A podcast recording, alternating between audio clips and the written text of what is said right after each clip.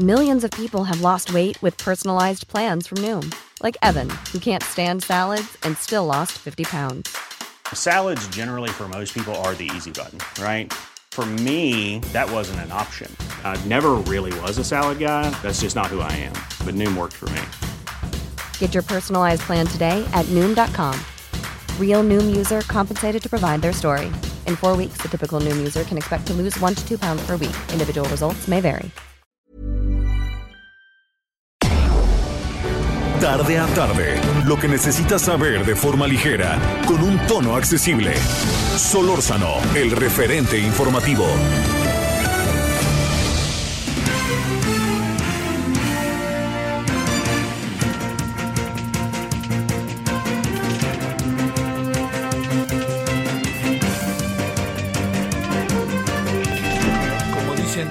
Vengo sentando y otra más. Bueno, ¿cómo le va? Muy buenas tardes. Espero que haya pasado buena, buen día de viernes. Ya estamos en el viernes de una semana muy, en verdad, muy, muy, eh, me atrevo a decir muy, eh, muy, eh, como muy movida, pero ándele, ya encontré la palabra, muy trompicada. Fíjese, ahorita, ¿por qué le decía yo lo de lo, lo que tiene que ver con el con el este con, con que me venía sentando y vales? Ahorita Jesús Ortega acaba de dar a conocer un audio en que todo indica que se, se presume respecto a ese audio que hay una un acuerdo entre eh, Ricardo Monreal que en ese tiempo pues estaba directamente con el presidente cuando eran este que está directamente estaba directamente con el candidato y por otro lado el gobernador de del estado de, de Chiapas no o sea eh, digo pues, bueno se, lo cuento yo créame que soy bastante eh, soy bastante como distante de lo que está pasando en el sentido no de que me importe, sino más bien de las formas en que se están dando las cosas. Bueno, le reitero mi agradecimiento profundo de que esté con nosotros. Yo espero en verdad que haya pasado un buen día, eh, insisto, viernes, que le pinte bien el fin de semana. No puedo perder de vista por ningún motivo. Eh, y yo creo que es, digamos, hay dos cosas antes que hablemos de toda esta grilla que anda permeando en el país.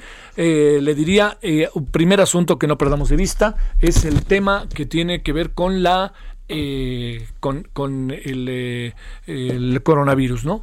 El gobierno había dicho que estábamos empezando a dominar el asunto y en los últimos días hemos tenido una cantidad de personas, ya sea fallecidas, ya sea este, contagiadas, que está cambiando lo que se pensó, ¿no? En un momento inicial, que estaba habiendo una especie de control sobre las cosas, ¿no? Yo creo que seguimos en una situación muy adversa, muy, muy adversa, que no basta con, con lo que el gobierno quiera y pueda decir. Ese es por un lado. Y por el otro lado, el otro asunto que también no perdamos de vista es que el próximo lunes hay un regreso a clase.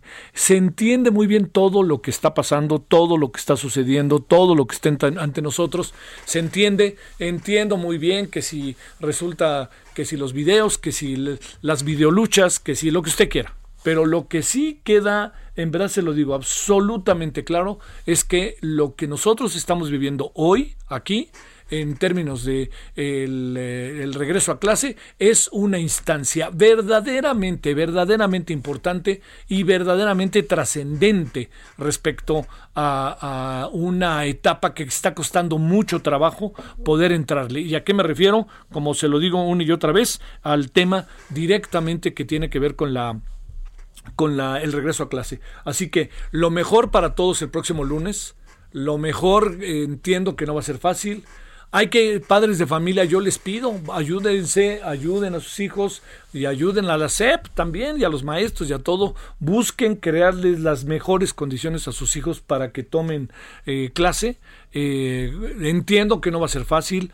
Eh, uno sabe muy bien que el maestro, cuando llega a clase, hay una especie de atención natural respecto a todo esto. Significa que en, este sentido el maestro logra captar en un salón de 30 estudiantes, conste que puse un número no muy alto, de 30 estudiantes logra el, el maestro tener el control y en una circunstancia de esta naturaleza, pues uno bien sabe que no. Así de fácil. Uno, uno bien sabe que no es así, que cuesta mucho trabajo y que es dificilísimo poder tener el control. Entonces, para el próximo lunes, entendiendo, oiga, no estoy evadiendo los videos, me parece que el primer deber ahorita ciudadano es coronavirus y el regreso a clase. Entonces, esto que tiene que ver con el próximo lunes, no perdamos de vista, busquemos la mejor manera de crear condiciones para el regreso.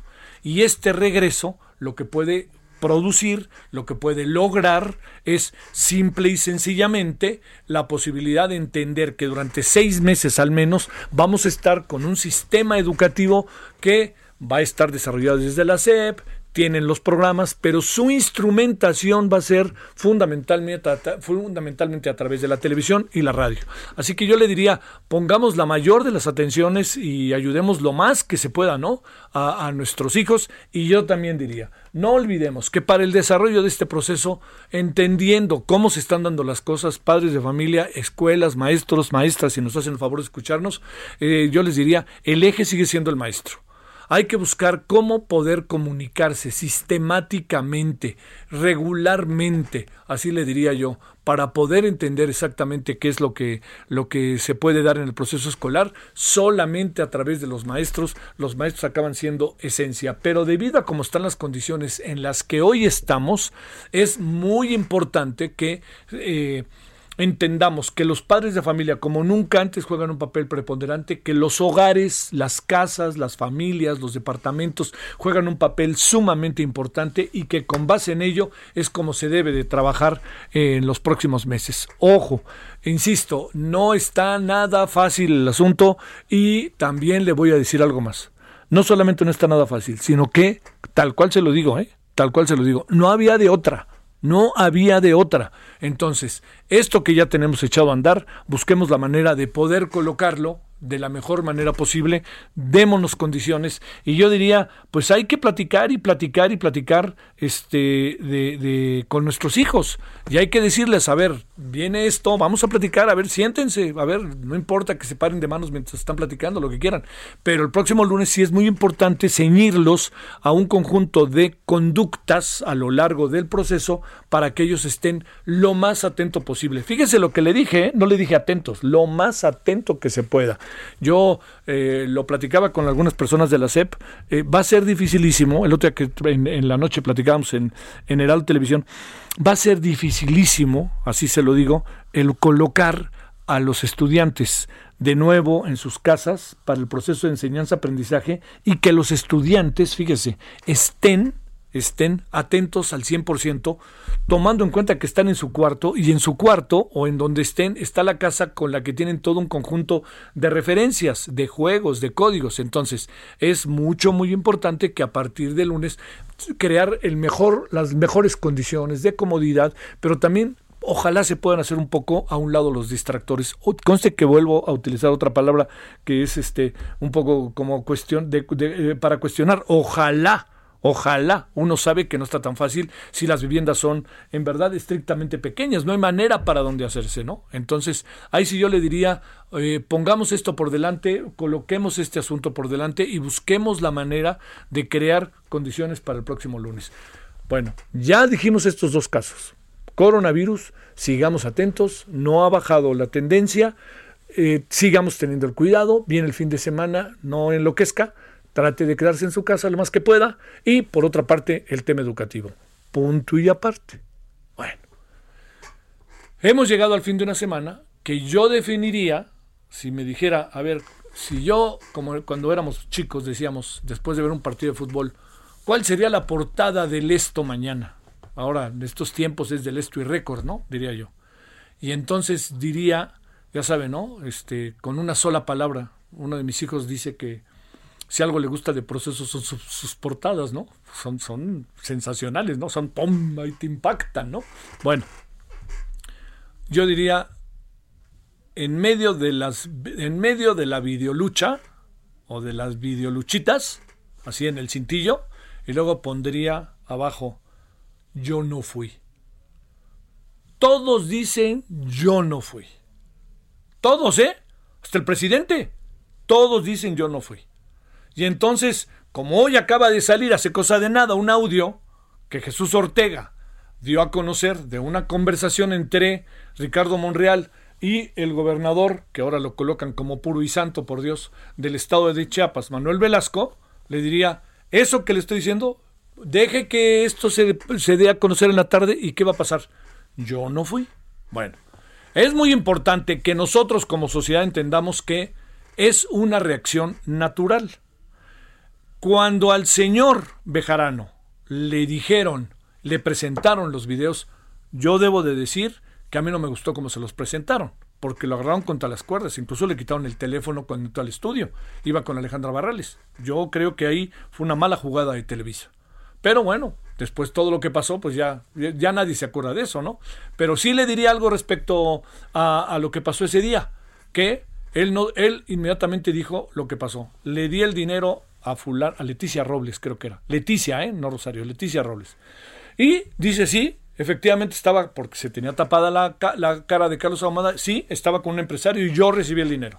Así lo dijo. Y era para, y ya explicó para lo que era, que al final, tampoco olvidemos, se la pasó un rato en la cárcel, René Bejarano. Bueno, a lo que me quiero referir con ese antecedente es que aquí andamos en el yo no fui. Y entonces, yo no fui, las personas que estaban, bueno, han estado calladas las del video inicial, pero el presidente dijo, es necesario que lo conozca todo México. Y entonces, ¿qué fue lo que pasó? El presidente, un video filtrado, lo coloca en la mañanera. Debo decir que la mañanera, que nadie se me ofenda, ha bajado su rating, su audiencia, ¿no?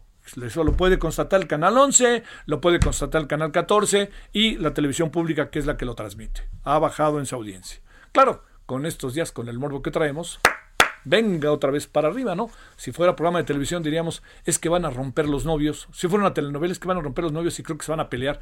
Mañana, pues todo el mundo se pone a ver, ¿no? Va a jugar las chivas, mañana todo el mundo lo va a ver. Entonces, lo que viene con todo esto es que esto, los dos personajes que están ahí no han hablado, pero uno lo cesaron fulminantemente. Así de fácil. Pero el presidente dio la autenticidad a ese video. Dijo el abogado del señor este, Lozoya, no, es, no lo filtré yo. Dijo la fiscalía, no forma parte de las pruebas. Pero nadie dijo, el video no es cierto. Alguien pudo haber dicho, oiga, no, es un video truqueado, no es cierto. Entonces ahí nos regodeamos lunes, martes y venga el miércoles, no más faltaba. Y ahora aparece la demanda. Y la demanda se filtra otra vez y se hace auténtica. ¿Quién la hace auténtica? El presidente. Y el presidente dice que es auténtica porque por la reacción, dice, es por la reacción que tuvieron los implicados. Entonces, pues hasta ahí andábamos en eso. Y luego sigue la vida. Y nos aparece ayer un video que presenta Carlos Loret que me llamó poderosamente la atención algunas cosas.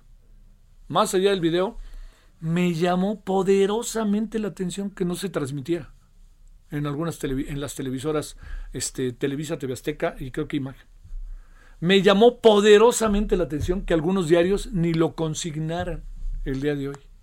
Me pareció extraño, extraño. No, no puedo juzgar más porque realmente no tengo información, pero me llamó la atención. No sé si les dijeron que no lo hicieran o ellos de mutuo propio dijeron no lo hago. Independientemente de eso, aparece un video del cual ya hablamos, pero déjeme volver para, para tratar de cerrar la semana en el síndrome del yo no fui. Este, llega el video y resulta que el video Inmediatamente después de que se da a conocer, David León, quien es el personaje que se encuentra junto con el hermano de López Obrador, entrega de dinero y como su, como el propio video del lunes, ¿dónde está una de las claves del asunto? Es en la entrega de dinero, pero es el diálogo que se sostiene. Y en el diálogo, luego yo entrego más y tú me dices sí, que no sé qué, y pasa. David León argumenta que es dinero que él logró conseguir para la campaña y él, en su afán de que ganara López Obrador y se fortaleciera Morena, va haciendo, junto con sus cuates o con quien fuera, va recaudando dinero.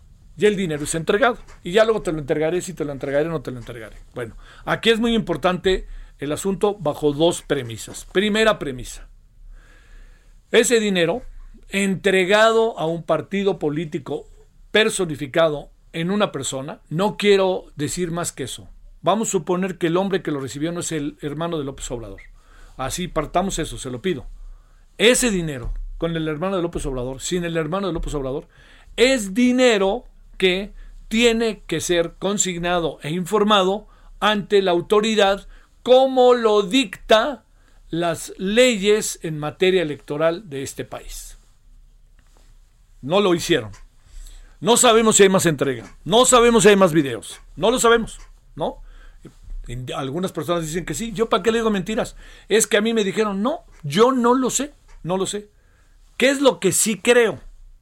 Que si lo hicieron de esto un modus operandi, debe de haber más videos. Es la lógica única a la cual me enfrento ante esta situación. Bueno, el presidente hoy reaccionó y desde ayer David León reaccionó. Y aquí es donde creo que estamos en un, estamos, estamos atrapados, ¿no? Estamos en un ni para atrás ni para adelante. Estamos, ¿qué le diría yo? Como enganchados, ¿no? En donde va, a ser realmente difícil desengancharse. Va a ser realmente difícil poder destrabar el asunto. Y le voy a decir por qué, y usted ya me dirá lo que piensa. Ahí está mi tweet, ya están acá para que escuchemos sus opiniones, que por supuesto son fundamentales. Le voy a decir dónde está uno de los problemas. En que el discurso presidencial, el discurso del gobierno, se ha venido a convertir en la verdad. Y el discurso no es la verdad. El discurso es lo que alguien plantea respecto a cómo ve las cosas desde los diferentes ámbitos en que se encuentran. Aquí la voz del presidente pesa mucho por quién es, por ser un legítimo gobierno, por ser un presidente bastante fuerte y por ser un presidente que definiríamos como parte de una nueva esperanza en el país. Entonces, cuando vienen estos acontecimientos, lo que diga el presidente, como decir, es que nosotros sí tenemos este, autoridad moral para hacerlo. Es que la gente, como cuando Madero daba dinero, este, me parece, con respeto para el presidente, que no es una declaración exactamente oportuna. ¿Por qué? Son otros tiempos, es otro el país, y decir que la gente efectivamente está está, este, cansada de, cada, de, cada de, de la pinche tranza, ¿no? Lo que no podemos nosotros soslayar es que ese dinero venga de donde venga, tiene que tener un origen. Y ese origen es lo que tenemos que conocer. Y eso no hace al dinero bueno o malo. Eso simple y sencillamente es. Es un dinero que se entrega fuera de los marcos legales. Y aquí viene la gran pregunta. Sé que lo que voy a decir es, pues es muy obvio para usted, ¿no? La gran pregunta. Si había todas esas cosas, de por medio, dinero bueno, somos el pueblo bueno, todo eso, ¿por qué fregados grabaron la conversación y grabaron la entrega? ¿Qué buscaron al hacerlo? Y la el único que tiene la respuesta es David León y quien está detrás de David León. Hay muchas hipótesis, ¿eh? Una hipótesis, ¿sabe cuál es? Te estamos dando el dinero y si tú no nos cumples en lo que te estamos pidiendo, al rato te lo cobramos sacando el video. Pues una hipótesis, espérame, de pura lógica. La otra, no la encuentro. No encuentro otra hipótesis. O sea, ¿cómo es posible, además que esto haya pasado, y además con otra cosa, David León, que lo quiero entrañablemente, pues trabajaba para el gobierno de Chiapas. Y luego el señor de Chiapas hizo casi compadre de López Obrador. Y el señor de Chiapas aparece hoy en un nuevo audio, en una conversación que sostuvo con eh, Ricardo Monreal, que pone en evidencia nuevos escenarios de lo que pudo haber pasado y de lo que seguramente se pusieron de acuerdo. Así de fácil.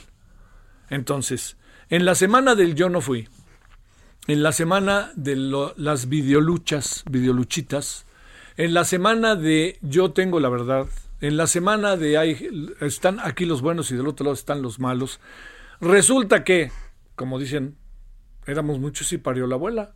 Y de repente resulta que íbamos caminando por ahí y aparece lo de Nexos. Bueno, ¿cómo se ve lo de Nexos? Anoche platicamos con Esteban Illades. Y Esteban Illades juega un papel preponderante en la revista desde hace algunos años.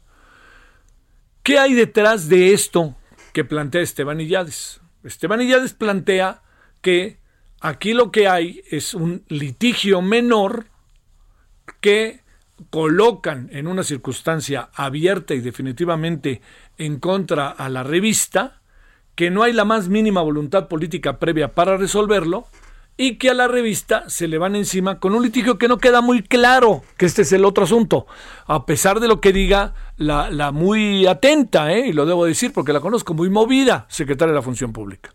Entonces, aquí al final estamos en una disyuntiva. Estamos ante un litigio en donde Nexos se aprovechó de una circunstancia y no reaccionó. Y ahora Nexos quiere hacer ver que lo que pasa tiene que ver con un ataque a la libertad de expresión y a la forma en que la revista está moviéndose o el grupo, o, o, o, o, eso es lo que planteo, o realmente que hay una bronca que no resolvieron. Y entonces lo que hizo la Secretaría de Función Pública fue echarse para adelante. En cualquiera de los dos escenarios aparecen dos o tres variables que es muy importante detenerse ante ellas.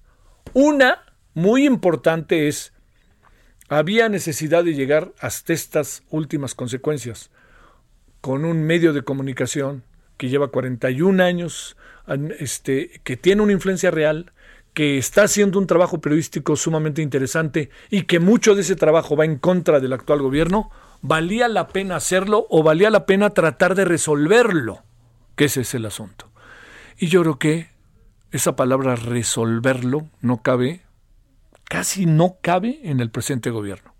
Y eso creo que es un asunto delicado, porque todos los asuntos que haya, por eso de repente algunos prefieren quedarse callados, porque se me van a investigar a la primera. Cuando yo soy crítico a la primera van a investigar, voté en contra, me van a investigar.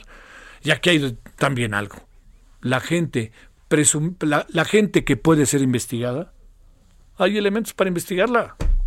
Entonces estamos, créame, entre la espalda y la pared. Bueno, esto es lo que, algo de lo que hay, ¿eh?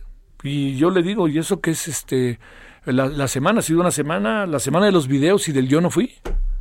Usted dígame a alguien que diga yo sí fui. Y aquí estoy. Ah, les voy a contar lo que pasó. Ni los Oya, caramba. Y todos los que empiezan a juntar a los Oya, créamelo, no le va a ir bien. ¿Por qué razón? Porque empiezan a aparecer elementos de confusión clara respecto y de imprecisión clara respecto a lo que está diciendo eh, el señor eh, Lozoya. Y eso, digo, porque también hay algo. Usted lee la demanda, me le eché, ¿eh? usted lee la demanda, y efectivamente, como por ahí decía hoy una periodista, creo que era Penny dice, hay como cuatro cuartillas que no están este, rubricadas, y hay una que ni siquiera aparece, que es la 49, y que ahí tiene que ver con Veracruz, y que tiene que ver con algo que podría estar eventualmente ligada a la señora Rocionale como secretaria de Energía, eh, por ella es veracruzana de antes, pues, no lo sé, o sea, no lo sé porque no, no, no las conozco, pero ese, en ese, en ese box que se aparece, está finalmente eh, esta parte que esta parte que acaba cuestionando tarde que temprano al señor Lozoya. O sea, el señor Lozoya está hablando y está ofreciendo música para los oídos del presidente. Al presidente le gusta Chicoche, le está tocando Chicoche al tono que quiere el presidente, ¿no? ¿Quién pompó? ¿Quién pompó? El presidente a dormir tranquilo.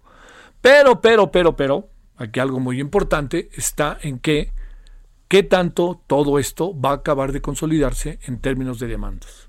Bueno, así estamos con, le diría yo, con algo final que no quiero, no quiero acabar de, no quiero dejar de, de decir. Estamos metidazos en el tema, todos, así, a donde voy me lo dicen, se lo juro, ¿no?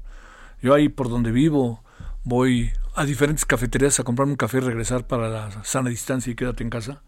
Y con los chavos que son padrísimos que atienden los cafés, que es una ventaja ir a cafés que no son el Starbucks, ¿eh? por cierto. No llegan y le preguntan a uno hasta su currículum vitae, ¿no? ¿Cómo quiere su café? Ah, pues, órale, punto, ¿no? Le pone usted tres cucharadas y dos de deslactosada y cinco y entonces maquiato, no marchen. Bueno, pero bueno, más, sin embargo, como dirían los alumnos de la UAM, cierro con lo siguiente. ¿Usted cree, déjame hacer una pregunta nada ingenua. ¿Usted cree que lo que está pasando sea de interés para el grueso de la población? Yo ahí lo dejo de pregunta. Y entonces, al final lo que queda es lo que el presidente va a decir. Y como el presidente tiene un discurso que hace verdad, aunque lo ataque la terca realidad, el asunto va a ser que quizás no vamos a tener el gran debate que debiéramos, porque la decisión va a venir desde el Palacio Nacional. Y eso es muy delicado. Entonces, que le va a pasar algo a Loret de Mola, me parecería absurdo. Me parece absurdo. O sea, palabra. Que va a pasar algo con la gente que está a favor del presidente, me parecería absurdo. O sea, si no Por eso les decía, si no destrabamos lo que tenemos entre manos, va a ser muy difícil que nos podamos entender. Y le reitero, el asunto no es el corto plazo, el asunto es el mediano y largo plazo. ¿Cómo va a estar este país en el mediano y largo plazo? Días intensos, quizás ha sido de esas semanas de las más intensas que ha tenido López Obrador, por todo lo que conlleva, por todo lo que hay de por medio. Pero yo le diría, este presidente sigue, sigue dirigiendo el tránsito casi a su antojo. Pausa. El referente informativo regresa luego de una pausa. Estamos de regreso con el referente informativo.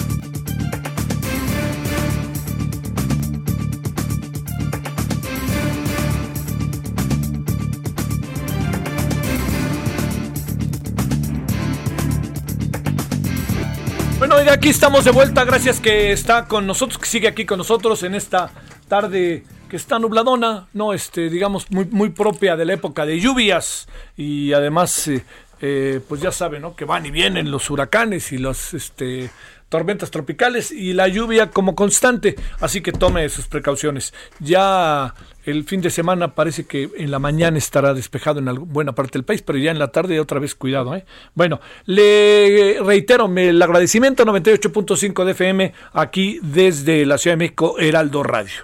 Eh, miren, eh, el, tema, como para poder tener la, mejor perspectiva, la, mejor, la mayor de las claridades de, de lo que andamos viviendo, eh, respecto a los videos, a la demanda, ahora el audio es que ahí anda circulando, en fin, entre que también pues es un máscara contra cabellera, ya no le demos vuelta, ¿no? En eso estamos y este el presidente bien apunta cuando dice pues están este, enojados nuestros adversarios y así reaccionan, pues sí, pues, yo diría que al revés también reaccionarían los que no, los que se convirtieran en una exigua oposición, que eso es lo que tenemos hoy, una oposición ahora sí que chiquita, Así de fácil. Entonces, hablar de esto, ¿qué puede haber de legal y ilegal en todo esto? Le hemos pedido al maestro Ramón Celaya Gamboa, abogado penalista, especialista en inteligencia y procesos de seguridad. Maestro Ramón, ¿cómo has estado? Muy buenas tardes. Javier, muy buenas tardes y eh, buenas tardes al auditorio. Qué gusto estar contigo. Es un gusto. A ver, te planteo como, es decir, uno se pregunta por dónde empezar con tantas cosas, pero a ver, una mirada general de las cosas. ¿Qué quiero decir? Filtraciones de video. Eh, ¿Qué quiero decir? Eh, alguien que acredita que es el que tiene el video y lo da a conocer. Y e incluso, digamos, este, poca repercusión del video del hermano del presidente, alta repercusión del otros, de los otros videos, en fin, bueno, todo lo que, te cuento, este Ramón, que tú sabes. A ver, una opinión así inicial como para poder iniciar la conversación. Claro, bueno, tuvimos una semana muy intensa en, eh, materia de actividad política y en materia de videoescándalos. Eh, podríamos decir que inauguramos formalmente una temporada 2 de videoescándalos empezando con el video filtrado de Emilio Lozoya, donde nadie se ha hecho responsable, donde eh, el propio hermano de Emilio Lozoya dijo que él no lo había filtrado, posteriormente la fiscalía salió a hacer lo propio, eh, y entonces nadie se lo adjudica, nadie se lo adjudica y ahí tenemos el problema. Un video que ya perdió validez legal, pero que está filtrado. Si no fuera suficiente, un par de días después del video aparece la, denuncia penal que hizo Emilio Lozoya, de la que tanto ha hablado el presidente, eh, igual, apareció en chats de reporteros, empezó a circular en redes sociales y finalmente salió la defensa de Emilio Lozoya y salió la fiscalía a su vez y los dos negaron tener alguna participación y tenemos otro documento filtrado.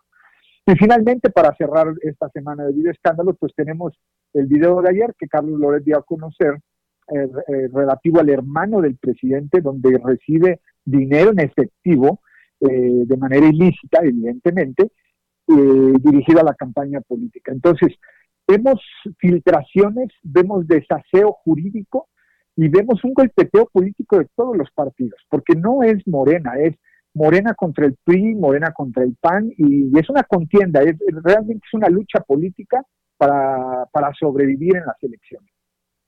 Oye, eh, pero digamos, este, están enfrentados partidos de poderío real contra partidos diluidos, incluso divididos, como sería el caso del PAN, ¿no? Eso, eso ¿qué lectura le da Ramón? Claro, e, evidentemente el PAN quedó muy debilitado y muy dañado después de las últimas elecciones donde pues, perdió prácticamente todo. Sin embargo, eh, muchos analistas consideran que el PAN es el único que le podía plantar cara a, Morena, al partido oficial. Y sin embargo, evidentemente la lectura del presidente es muy correcta al entender esto. Y bueno, está el golpeteo pues para desacreditarlos. Eh, ¿Cuál es el objetivo de golpetear políticamente a la oposición? Bueno, pues que los pocos votos o la poca credibilidad que tuvieran estos partidos quedaran totalmente pues destruida en un halo de corrupción, en un halo de, podredumbre de, la política mexicana y de esta manera consolidan el proyecto político. Porque no es casualidad lo que pasó y, el, efecto está muy bien medido.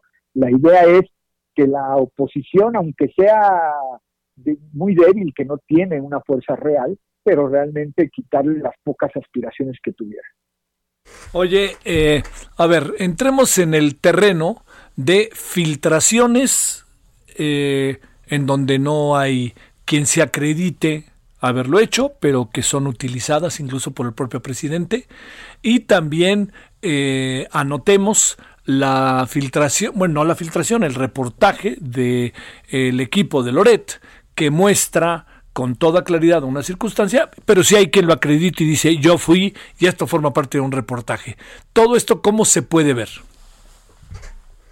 Claro, estas filtraciones nos han dado mucho material precisamente para el análisis, porque em, si empezamos con el tema de la filtración de la filtración del video de Emilio Lozoya, que al parecer no es el único video que tiene, eh, empezamos ya con, problemas en el debido proceso. Este video ya, ya perdió toda validez jurídica precisamente por la filtración a los medios de comunicación y el manejo mediático. Sin embargo, lo que podemos ver, Javier, o, deducir es que la Fiscalía o el propio Emilio Lozoya tienen un paquete de videos, es decir, tienen algo, una prueba más contundente para que hubieran tomado la decisión, quien haya sido, que todo el mundo dice que no, de sacrificar este video. Porque evidentemente lo sabe. Quien filtró este video sabe que ese video ya no va a tener ninguna fuerza jurídica ante los tribunales y sin embargo decidieron sacrificarlo por el golpeteo político, por el aspecto mediático, pero ya no va a tener ningún tipo de validez. Ahora, la denuncia penal filtrada, evidentemente esa no puede, no pierde fuerza legal y como la fiscalía tiene que blindarse de una posible responsabilidad de omisión en sus funciones y en sus facultades, bueno, inició una carpeta de investigación donde ya dijo públicamente que va a señalar a las va a llamar a declarar a las personas que tuvieron acceso a esta denuncia y que incluso invitaba a todos los periodistas que tuvieron acceso para que dijeran cómo la habían obtenido. Pero no pierde evidentemente fuerza legal. Sin embargo, hay un mensaje muy bien dirigido. Es dar a conocer a la opinión pública, como lo ha pedido el presidente, qué es lo que se dice, qué es lo que acusa Emilio Lozoya. El problema ahí es, como lo sabemos, Javier, cuántas de las cosas que dice Lozoya en su denuncia va a poder probar. Realmente ni un 30%, porque habla de dichos de oídas, habla de rumores y en muy pocos casos concretos habla de hechos que a él le constan personalmente. Sí, sí, sí, claro, tienes razón. Por lo menos si nos atenemos a la demanda, que también nadie ha dicho que no es cierto, ¿verdad? Claro, y además con el, con el comunicado de prensa de la Fiscalía General de la República, prácticamente de manera tácita lo que hicieron fue confirmarla, porque nunca dijeron eh, eso no es cierto, al contrario, dijeron se va a iniciar una carpeta de investigación para saber cómo salió. Es decir, no, lo dijeron claro, pero tácitamente lo, lo están aceptando que esa es la la, denuncia penal que presentó Emilio Lozoya. Por supuesto. A ver, eh, maestro Ramón Celaya Gamoa, sigamos ahí. Eh, el, eh, digamos, acorde a la ley electoral, el video de David León con el hermano del presidente sí está violando la ley. Pero el presidente ante esto dice, es gente que nos daba dinero y nos daba dinero porque nos ayuda, porque creía en el cambio y eso es lo que estábamos recogiendo. Es una respuesta, eh, digamos, no, no, no, no, como no tan fuerte, ¿no? Para una situación de esta naturaleza. Pero bueno, son interpretaciones que hacemos. A ver, yo le pregunto al maestro, ahora sí que hechos y, e interpretaciones inmediatas que pudiéramos tener sobre este asunto. Claro, Javier. Pero hay que entender perfectamente que este caso 80% es político y solo un 20% es jurídico. Si el presidente acostumbra a hacer declaraciones de corte político basadas en un dogma de fe, un dogma de fe propio de él, donde hace diferencias entre sobornos y aportaciones en su, en su entender. No quiere decir que jurídicamente es lo correcto.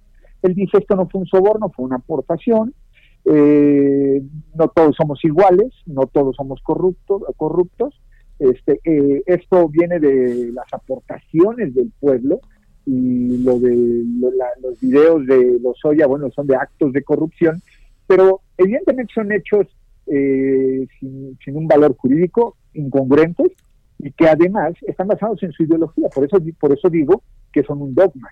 Sin embargo, eh, lo que hay que entender es que el presidente no respeta la autonomía de la Fiscalía General. Entonces, si de por sí muchos periodistas, muchos analistas han cuestionado la, autonomía de la Fiscalía, bueno, con estas declaraciones empieza a ponerse en duda el trabajo, porque el fiscal no se pronuncia, no hace un señalamiento directo al titular del Ejecutivo Federal pidiéndole mantenerse al margen de un proceso que debería de ser jurídico, pero como bien ya lo anotaba, es más político, bueno, pues este se empieza a tergiversar y empieza a verse el desafío jurídico que el fiscal general no puede permitir, porque si no, entonces las dudas van a empezar a permear en el caso y, va a ser todo un desastre jurídico. Y sin embargo, el presidente sigue eh, minimizando el hecho.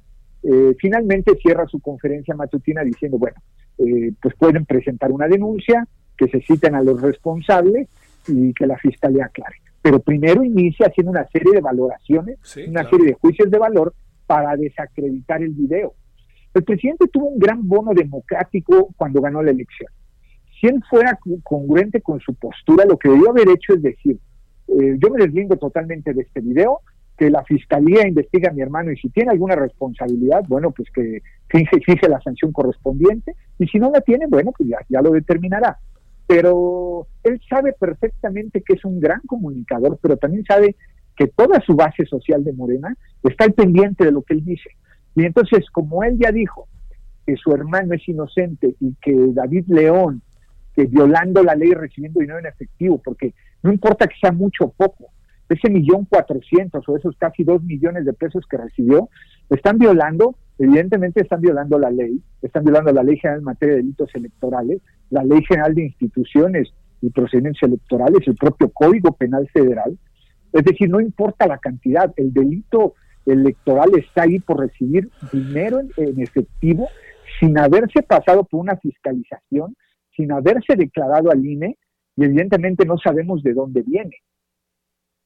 A ver, ahí mismo te planteo, eh, hay una interpretación, yo decía hace un momento, Ramón, la, la, lo difícil que es entender el discurso presidencial. Eh, digo, entiendo que defiende a su hermano y entiendo que él habla de que pues esta es una acción que tiene que ver con una sociedad que quería el cambio y que es dinero de los muchos militantes, incluso hoy hace una grasejada a la esposa del presidente también sobre el tema, en fin, pero a lo que me refiero es, eh, ¿Cómo interpretar o cómo ver el hecho de que haya un testimonio de una situación en donde todos son amigos? ¿Me entiendes? David León, yo porque estoy con el presidente y con el candidato, el gobierno de Chiapas que dice que yo no tuve nada que ver, pero cuesta trabajo creerlo porque era asesor del gobierno de Chiapas David y porque, pues lo más importante, Ramón, se graba. Pues ¿para qué grabas? Claro, y yo creo que, Javier, ese, ese realmente es el fondo del asunto. Ese video eh, presuntamente lo, lo, lo grabó el propio David. Y como tú bien lo mencionabas hace rato, ¿qué finalidad perseguía? Lo que estamos viendo es el fuego amigo. Eh, tienen al enemigo dentro de la Casa Morena y no se ha dado cuenta. O sea, están buscando enemigos a la vuelta de la esquina y con una paranoia impresionante, buscando ver dónde están sus enemigos. No, yo les diría, lo tienen dentro de la casa y es David. ¿Por qué? Porque él se grabó presuntamente, porque el audio es perfectamente entendible como para pensar que una persona ajena fue el que realizó a manera de espionaje este tipo de grabaciones, no se hubiera salido con esa nitidez. Entonces, no hay de otra, como tú lo mencionabas, Javier. Eh, se graban precisamente para poder tener una especie de seguro, una especie de garantía en que si no cumplen con lo pactado, con lo cometido, bueno, en algún momento podrán utilizarlo como arma electoral, como golpeteo, además que los políticos en nuestro país eh, hacen uso profuso de los videos y toda esa enseñanza de Bejarano, Ima, Seba Cadena, o sea, nos, nos han enseñado a, al uso, el uso mediático y propagandístico, propagandístico, perdón, de este tipo de videos. Entonces, me recuerda un poquito el caso de David León con el de Tomás Herón de Lucio. Si tú analizas el caso de Tomás Herón, que también fue filtrado a, la prensa, lo grabó uno de sus propios policías. Tanto que la cámara no es una cámara fija, eh, yo deduzco que es una cámara de corbata, y donde cuando ve incluso ve al piso.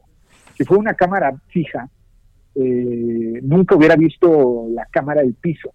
Y entonces era un policía y por qué un policía podía haber grabado a su propio jefe, que era Tomás Herón, haciendo ese tipo de interrogatorio que ya se puede clasificar jurídicamente como tortura, pero ¿con qué finalidad? Bueno, pues estamos ante un caso muy similar, una analogía de las grabaciones de hechos ilegales, donde un funcionario que dice que en esa época era consultor y no tenía nada que ver con la política, pero era asesor del gobierno de Chiapas, hace un video, entonces tiene un arma un arma secreta, tiene un as bajo la manga para que si hay alguna falla en la operación política, en algún momento lo pueda utilizar. Eh, tal vez desgraciadamente para él, pues, pues, no lo iba a necesitar y contra su voluntad pues se difundió. Hola, el presidente dice que cinco días antes le había dicho a David León que en cualquier momento iba a salir un video, ¿no? Bueno, esa declaración es muy interesante, Javier, porque el presidente ha dicho que ya no se espía a los opositores, que el CISEN desaparecía porque tenía un uso político para perseguir a sus adversarios. Entonces, la gran pregunta que tendremos que hacerles al presidente, señor presidente, ¿cómo se enteró que iban a difundir un video si no es por medio del espionaje? Yo no le veo otra manera. Sí, porque David, David León, David León es el que pudo haber conocido, bueno, más bien conoció, y por eso en cuanto supo David León se lo dijo al presidente. La pregunta es cómo supo David León. Exacto, ¿cómo supieron? ¿Cómo supieron? No sabemos quién haya sido. Loret difundió a través de un excelente reportaje este material y todos los medios lo retomaron y hoy es eh, trending topic y todo el mundo habla de Oye, oye, déjame decirte, oye Ramón, déjame atajarte, ¿eh? No todos los medios, ¿eh? Llama muchísimo la atención que pocos medios hayan seguido el asunto, no salió anoche en la televisión, ahí también me llamó la atención, ¿eh? Bueno, e, e, ese es un punto muy importante. Qué bueno que lo mencionas, Javier. Yo los pocos que he visto, sí, sí lo he visto. En, televisión, honestamente, no he tenido mucho tiempo de ver para ver si salió ahí, pero lo que es radio, prensa y, en redes sociales está en todas partes el tema del video. Sí, eso sí, eso sí. Bueno, oye, por último, este eh, da la impresión de, como decías al inicio, que estamos en temporada de videos, en la segunda temporada de videos. La pregunta que uno se hace realmente en relación a todo esto es, eh, ¿tú qué presumes? ¿Qué, qué, más va a venir? ¿O qué podría venir? Porque en el fondo, algo que es muy rudo y muy duro, pues es una mayor descomposición y mayor confrontación de la que ya estamos. Claro, y el escenario político, la arena política cada vez se pone más candente, cada vez eh, se suben los ánimos y eso es peligroso, porque normalmente empezamos con el tema de, de, los periodicazos, como se, se, estilaban, de ahí vamos subiendo en esta escalada de violencia al tema del video, eh, del video escándalo, Y el problema es que este, este tipo de violencia política tiende a escalar. Entonces, pueden venir actos todavía más este, severos, más filtraciones de video que yo presumo que mismo Lozoya y la Fiscalía tienen un paquete muy grande de videos. Pues tenemos que esperar y prepararnos para esta gran temporada de escándalos porque evidentemente vienen más y eh, pues se va a tratar de desestabilizar todos los partidos, eh, el, escenario político y pues lo único que nos puede salvar como ciudadanos es que el Instituto Nacional Electoral permanezca neutral, haga sus funciones y sus facultades como históricamente siempre lo ha hecho. Tenemos un, instituto que es muy sólido, muy fuerte, y que ellos permanezcan ajenos a todo eso para que en las intermedias, en las elecciones intermedias, pues no seamos rehén de la violencia política, de los videoescándalos, de las denuncias y de las filtraciones ilegales de documentos oficiales que deberían de estar en resguardo de las autoridades que los tienen bajo su control. A ver, este, era la, pregunta última, pero fíjate que pasó a ser la penúltima. Ahora sí viene la última, Ramón. Este, y te agradezco que andes aquí con nosotros. Eh, a ver, revisando el asunto, también me da la impresión de que está muy cerca del círculo rojo, muy cerca de la clase política en sentido amplio, pero quizás muy lejos del grueso de la población, ¿no? Como que si el presidente dice una cosa, así va a ser, y si hubo un video y el hermano recibió o no recibió, puede pasar a segundo plano, ¿no?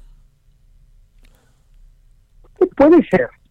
Sin embargo, eh, yo lo decía hace un par de días, el presidente sabe perfectamente la estrategia que está siguiendo.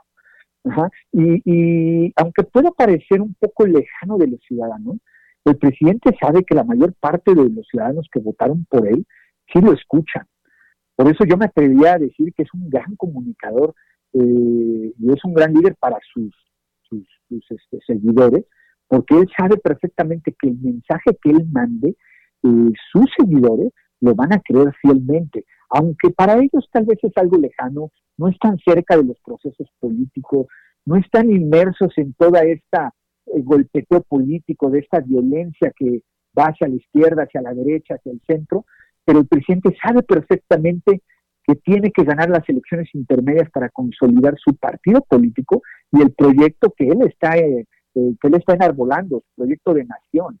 Entonces, la única manera de ganar unas elecciones intermedias es con la base social. Por eso, aunque estén lejos y a ellos, en, pues, pocas palabras, a ellos no les afecta y se sienten muy lejos de toda esta, de todo este escenario, eh, el presidente y todos los políticos saben perfectamente que tienen que acudir a la base social por medio del discurso, por medio de la arenga política, por medio del videoescándalo. Y entonces yo leí en redes sociales unas justificaciones eh, terriblemente absurdas de, defender lo indefendible, cuando era muy simple deslindarse y decir que la fiscalía no investigue y que la fiscalía determine. Punto. Y no lo hizo así. Entonces mejor dio toda una un rezo parroquial, dio todo un dogma de fe de declaración acerca de la inocencia de su hermano y del propio David León, finalizando con una pequeña frase, eh, denúncienlo y que la fiscalía le investigue. Le pide incluso a Loret que vaya a denunciar, como si fuera, este, digamos, ocasión para que el periodista lo hiciera, ¿no? Y yo creo que por ahí no va, ¿no? Claro, la tarea de un periodista como Loredo, en su caso Dolly Esteves, cuando sacó unos reportajes muy interesantes de todo este tema del narcotráfico y su relación con el gobierno, eh, se le exige al periodista como que haga la tarea de la fiscalía o la tarea del gobierno, cuando el periodista lo que la tarea que tiene es informar, informar a la población, a la ciudadanía, para que ellos formen un criterio. Y la autoridad parece que está volteando su facultad de investigación y decirle, ven, denuncia y acércame las pruebas cuando esa no es la tarea. Y además los periodistas, bueno, mantienen en reserva sus fuentes y no tienen por qué decirla porque están protegidos por la ley.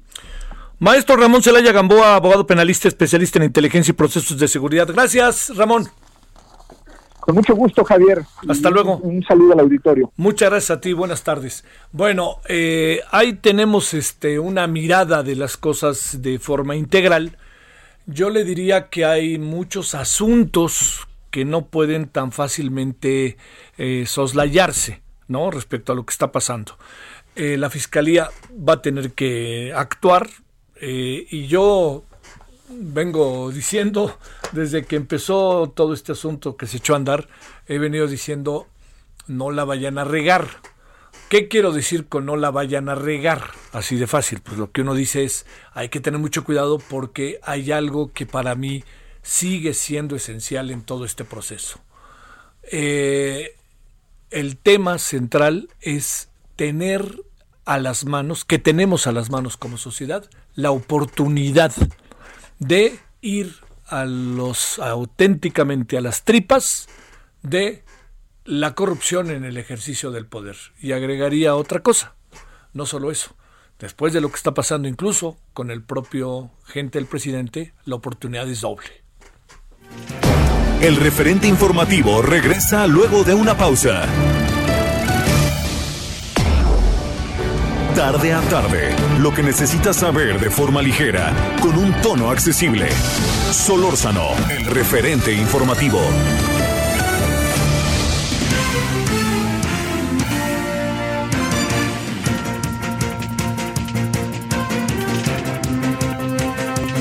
Bueno, ahora las 17 horas en la hora del centro. Gracias que sigue aquí con nosotros. Estamos de 16 a 18 horas.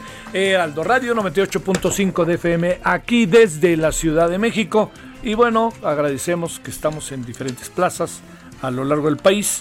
Eh, muchos saludos a muchas de nuestras plazas, Guadalajara 100.3 FM, Villahermosa 106.3 FM, eh, Acapulco, muchos saludos a Acapulco, a ver si les cae gente con mucho cuidado, por favor, 92.1 de FM Acapulco Guerrero, 540M Estado de México con una gran cobertura en esta amplitud modulada, Guanajuato, Guanajuato 107.3, 92.5 en Tamaulipas, Tampico, QFM 104.3 FM Cancún, 90.1 FM Monterrey, Nuevo León, saludos por allá, muchos saludos a Monterrey, 91.7 FM HD 4 McAllen, Texas y 1700 AM Tijuana, Baja California.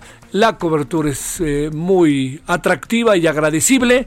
Nos vamos a Tecate, nos vamos a Rosario, nos vamos a San Diego, ahí con el 1700 de AM y cerramos Bronzeville 93.5 FM HD 4 Bronzeville, Texas. Y no lo olvide que también estamos en La Laguna, allá en La Laguna, en Gómez Palacios, en las Torreón y en toda esta zona para que podamos tener pues presencia con usted. Muy se agradece y mucho que nos haga el favor de seguirnos. Bueno, una semana que yo he definido como el síndrome de yo no fui. Todos dicen que yo no fui, yo no fui, yo no fui, yo no fui. Ya veremos al rato si el yo no fui. Ya ve, recuerda usted cuando el señor Lozoya hacía conferencias de prensa con el abogado Javier Cuello Trejo, uno lo veía y decía, pobrecito muchacho, hombre. Todas las cosas que lo están diciendo, y además él a todo dice que no. ¿Y qué hizo? Vámonos al extranjero. ¿Y qué hizo? Vámonos a Rusia, y de ahí nos vamos a Alemania, y de ahí nos vamos a España. Y ahora es este distinguido detenido, pero pues, es, pues bueno, escuche lo que viene ahora aquí para que se dé una idea. Fernando Paniagua, cuéntanos qué pasó por allá por Querétaro, que no es casual que el señor de la UIF se la pase por su estado, ¿verdad? No, casual no es. Prácticamente cada semana está por aquí presente, ya sea con a reunirse con gente del partido del presidente del Movimiento de Regeneración Nacional o para alguna actividad referente eh, a la unidad de inteligencia financiera. Hoy Santiago Nieto estuvo reunido con un grupo de eh, integrantes de Morena fue una reunión privada, pero a la salida le preguntamos eh, qué pasaba, qué pensaba, qué, qué iba a hacer respecto de todos estos videos y todos estos documentos que, como dices tú, se han filtrado en esta semana. Y pues la nota no es cualquier cosa. Javier, el titular de la Unidad de Inteligencia Financiera, Santiago Nieto, dijo que iniciará una investigación contra Pío López Obrador, hermano expresidente de la República, y contra David León Romero quien fue titular de la Coordinación Nacional de Protección Civil y que estaba a punto de asumir el cargo para ser el encargado de la distribución de los medicamentos del gobierno federal. Recuerdan que en eso estaba y fue presentado recientemente en la mañanera. Bueno, pues resulta que ya no. Y eh, lo que nos decía Santiago Nieto es que eh, en todos los casos la instrucción del presidente de la República es la misma. Y dijo textualmente, no podemos tener distingos entre un grupo y otro. La coherencia del presidente López Obrador En eso es incuestionable. Lo que vamos a hacer es iniciar investigaciones en contra de todas las personas que aparecieron en los videos. Y cuando dice todas las personas que aparecieron en los videos no solo se refiere a donde aparece Pío López Obrador y donde aparece David León, también hace, se refiere a quienes aparecen en los videos de principios de semana que empezaron a circular el, el domingo por la noche y en donde aparece el que fuera secretario privado del gobernador de Querétaro y un ex trabajador del Senado de la República. Y además dijo que iniciará investigaciones la unidad de inteligencia financiera eh, a partir del documento que también se filtró a medios de comunicación de la denuncia de Emilio Lozoya y en donde menciona, si mal no recuerdo, unas 19 personas, entre ellas tres expresidentes, dos gobernadores, una serie de exlegisladores y un, grupo, pues inclusive el ex candidato presidencial o los ex candidatos presidenciales Ricardo Anaya y eh, José Antonio Mid, dice que a todos los que han sido mencionados en ese documento también les iniciarán procesos de investigación, aunque aclaró que ello no quiere decir que sean eh, eh, sospechosos de algo, simplemente eh, están obligados a iniciar una, una, indagatoria en el ámbito en el que le corresponde a la unidad de inteligencia financiera, que no tiene, no es otra cosa más que en el ámbito de las cuentas bancarias de todos estos personajes, Javier. Oye, este, bueno, también ahí aparece una colega, ¿verdad? Exactamente, también hay una colega por ahí, Lourdes Mendoza, si mal no recuerdo. Sí, sí, sí. Oye, este, a ver, eh, es evidente que pues las cosas pasaron fuerte estos días y que estaba difícil que el presidente no pudiera este, hacer otra cosa que, eh, pues bueno, digamos, hay que recordar que la unidad de inteligencia financiera tiene que ver con directamente con el este con el gobierno federal, ¿no? Entonces, ahí sí el presidente puede disponer, decir, etcétera, etcétera, ¿no? Exacto, ¿no? Y era muy difícil que salieran con cualquier otro argumento después de los ah, todo eh, el, discurso que se ha construido a partir de eh, eh, los intocables que ha mencionado el presidente de la República, ¿no? Es decir, el sentido de que ni amigos ni familiares podrían violar la ley ni podrían entrar en acciones sospechosas o que pudieran darse a malos pensamientos y que a todo mundo se le iba a investigar y que el presidente no metería las manos por nadie. Entonces, difícilmente íbamos a ver a Santiago Nieto a, afirmar otra cosa que no fuera en el mismo sentido, ¿no? Era la lógica, digamos. No, y está bien. Dado el paso, es muy importante lo que estamos viendo. Muchas gracias, querido Fernando. Saludos hasta Querétaro. De nada, Javier. Buenas tardes. Hasta luego. Buenas tardes. Vámonos a las 17.6 en la hora del centro. Francisco Nieto, ¿dónde andas? ¿Qué tal, Javier? Buenas tardes. Te saludo ya desde la Ciudad de México, luego de tres giras eh, tres días de gira del presidente Andrés Manuel López Obrador.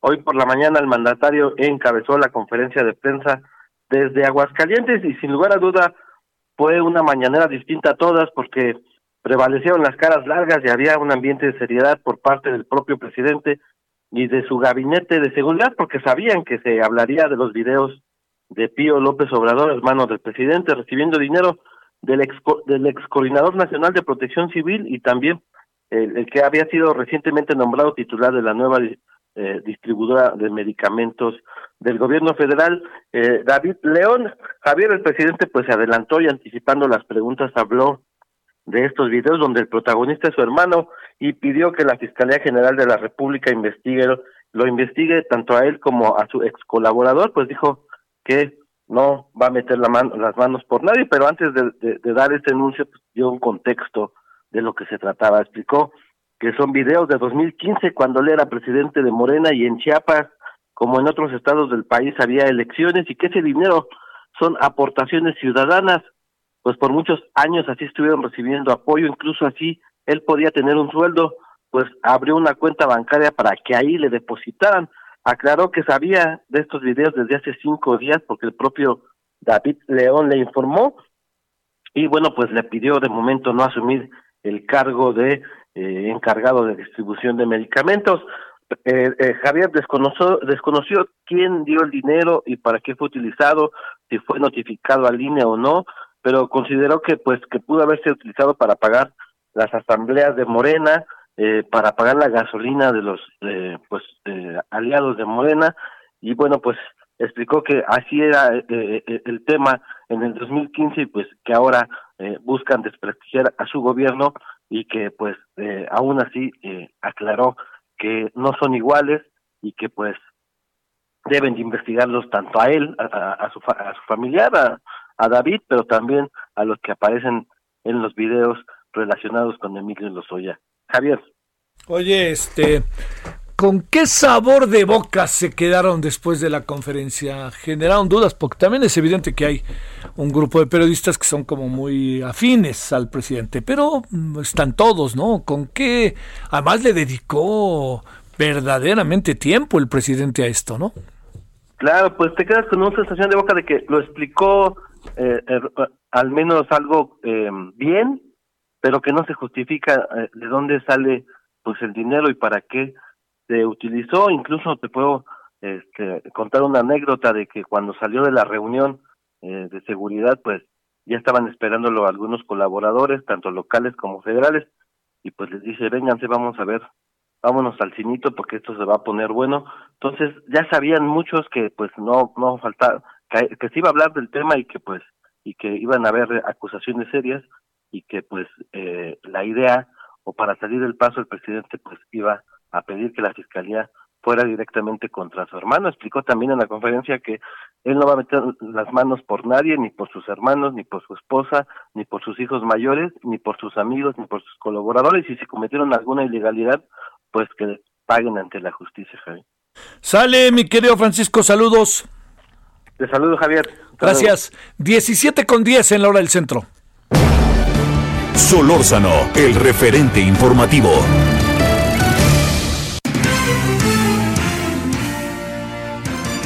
¿Dónde anduviste este día, querido Carlos Navarro? Buenas tardes.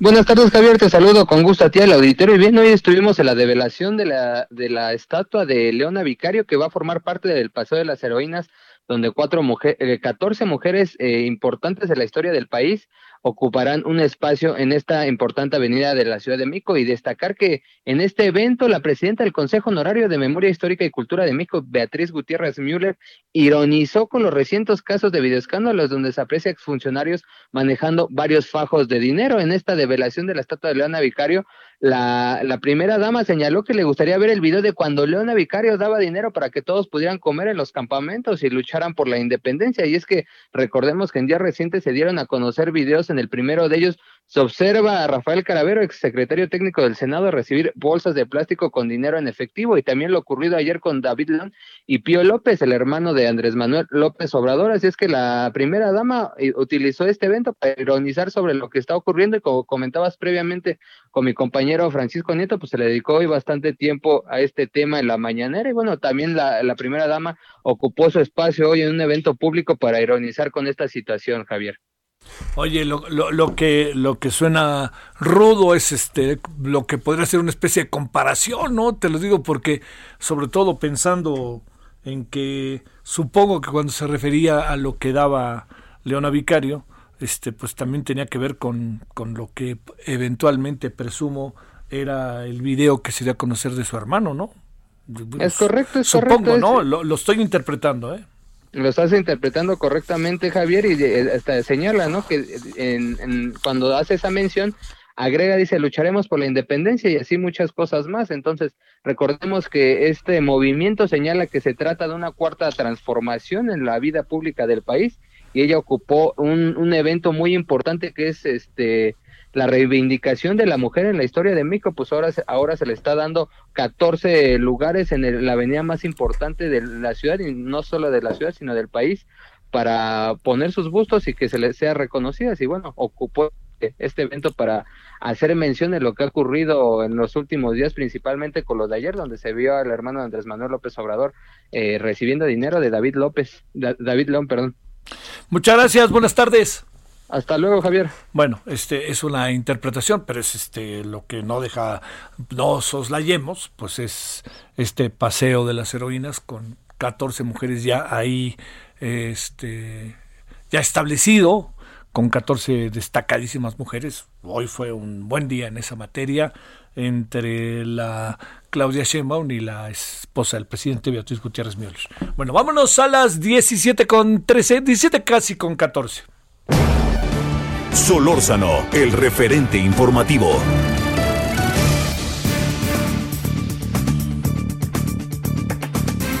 Bueno, hoy se cierra, se está cerrando, no hoy, perdóname, se está cerrando una etapa muy interesante, en verdad, en artículo 19, porque ya está cerca el cierre del ciclo de Ana Cristina Ruelas, directora de la organización Artículo 19. Ana Cristina, te saludo con mucho gusto, ¿cómo has estado? ¿Qué tal, Javier? Muchas gracias a ti y a tu audiencia. Pregunto, ¿qué han sido? ¿Cuántos años fueron?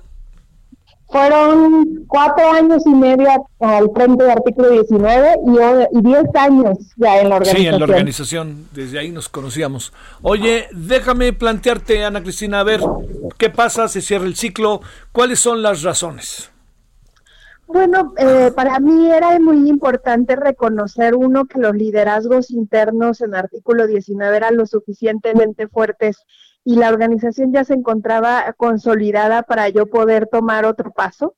Y eso para mí es muy importante porque ahora con la designación de Leopoldo como director, pues me puedo quedar muy tranquila de que todo el proceso de consolidación que se ha seguido en estos últimos cuatro años se puede continuar y también que el equipo interno eh, ya se siente 100% identificado con la organización con la misión y con lo que estamos haciendo. Creo que era el muy buen momento para salir y por eso decidí tomar esta decisión. Eh, antes de que hablemos de qué viste a lo largo de estos 14 años y medio, pero sobre todo cuatro años y medio, te pregunto, eh, Ana Cristina, ¿qué, eh, ¿qué vas a hacer ahora? Eh?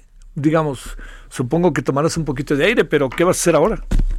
Bueno, el proceso de transición realmente termina eh, en diciembre de este año, pero yo me voy a estar enfocando en apoyar a Leopoldo en los procesos internos y operativos de la organización. Entonces, todavía me quedo un ratito trabajando en artículo 19 y luego ya veremos qué es lo que, lo que me toca. es importante reconocer que nunca he dejado de trabajar en los temas de derechos humanos y no creo que este es el momento para dejar de hacerlo. Entonces, seguiré en esta lucha, pero desde otras trincheras. A ver, y ahora te planteo, Ana Cristina, eh, cuatro años y medio. ¿Qué fueron estos cuatro años y medio? Entiendo que son 14, ¿eh? eh perdón, en total son que 10, en total 10, perdón. Pero la pregunta es, en estos cuatro años y medio en que pues te tocaba dirigir el tránsito, eh, ¿qué, ¿qué, balance sacas en función de lo que hiciste, de lo que viste? De lo que investigaste, de con quien dialogaste, pero al mismo tiempo también de la experiencia que veías de otros países. ¿Qué ha sido eso? Sé que en tus informes lo has presentado, pero en esta parte final, ¿de qué se trata exactamente? Pues yo creo que algo que para mí ha sido como muy relevante es que durante estos cuatro años y medio he visto cómo la violencia contra la prensa se ha vuelto cada vez más cínica y más desinhibida. Desafortunadamente, las agresiones contra la prensa aumentan y a pesar de que ha habido un proceso institucional eh, con la creación de un mecanismo de protección a periodistas, algunos mecanismos de protección estatales, eh, una Fiscalía Especial de Atención a Delitos contra Libertad de Expresión, esto no ha significado en sí una mayor garantía o mayor seguridad para el trabajo periodístico. Y eso es algo a lo que me tocó enfrentarme eh, y también al equipo, ¿no?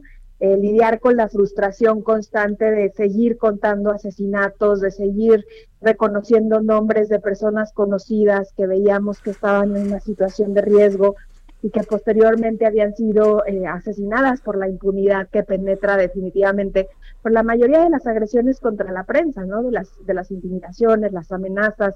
Entonces, eh, si bien es cierto que las agresiones aumentaron, Creo que para artículo 19 algo que fue muy importante en estos cuatro años es que logramos consolidar una red de periodistas, la red Rompe el Miedo, que pues ahora integra más de 700 periodistas alrededor del país que buscan generar mecanismos de prevención y limitar eh, la posibilidad de riesgos y, y, vulnerabilidades. Entonces, creo que eso, eso, fue algo muy bonito. Por otro lado, también eh, eh, para mí algo muy importante fue reconocer pues las tendencias globales hacia el reconocimiento de la libertad de expresión en el internet, ¿no? En el ámbito digital y cuáles son las posibles amenazas que existen a este derecho en este marco y en ese sentido creamos el programa de derechos digitales que ahora pues realmente es el área de artículo 19 que se enfoca en identificar, por ejemplo, todas las tendencias alrededor de la desinformación,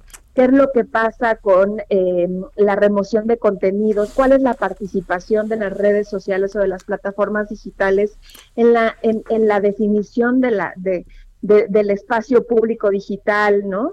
Eh, y, eso creo que ha sido algo también muy interesante. Y por último, también creo que algo que, que hicimos y que eh, de lo que estamos muy orgullosos, precisamente este 31 de agosto presentamos el primer informe de eh, Cuba, Guatemala y Honduras, es que si bien es cierto, antes teníamos un trabajo focalizado en Honduras y Guatemala, ahora ya tenemos un trabajo continuo en estos tres países y eh, tenemos alianzas eh, importantes con otras organizaciones que trabajan allá y podemos identificar cuál es el estado de la libertad de expresión, principalmente en lo que refiere a protección a periodistas y combate a la impunidad. Entonces, para, para mí, el inicio del trabajo en Cuba ha sido toda una experiencia, ¿no? No es lo mismo partir de un solo país a empezar a mirar otras realidades, ver en qué se asemejan esas realidades con las con las que se enfrenta el periodismo en México y creo que eso ha sido como una de las grandes grandes experiencias. ¿Qué pasa en Cuba? Te pregunto, Ana Cristina Ruelas.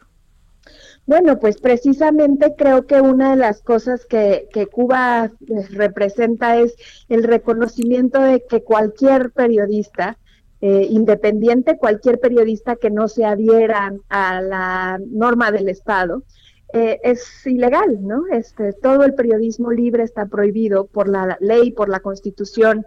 Ningún medio puede, puede hacerse de manera privada porque tiene que pertenecer a, al gobierno y esto hace que desde las normas, que desde la Constitución, eh, pues se restrinja la libertad de expresión. Si bien es cierto que en Cuba no matan o desaparecen periodistas, lo cierto es que la Constitución y las leyes inhibe cualquier ejercicio periodístico y lo hace cada vez más difícil, ¿no?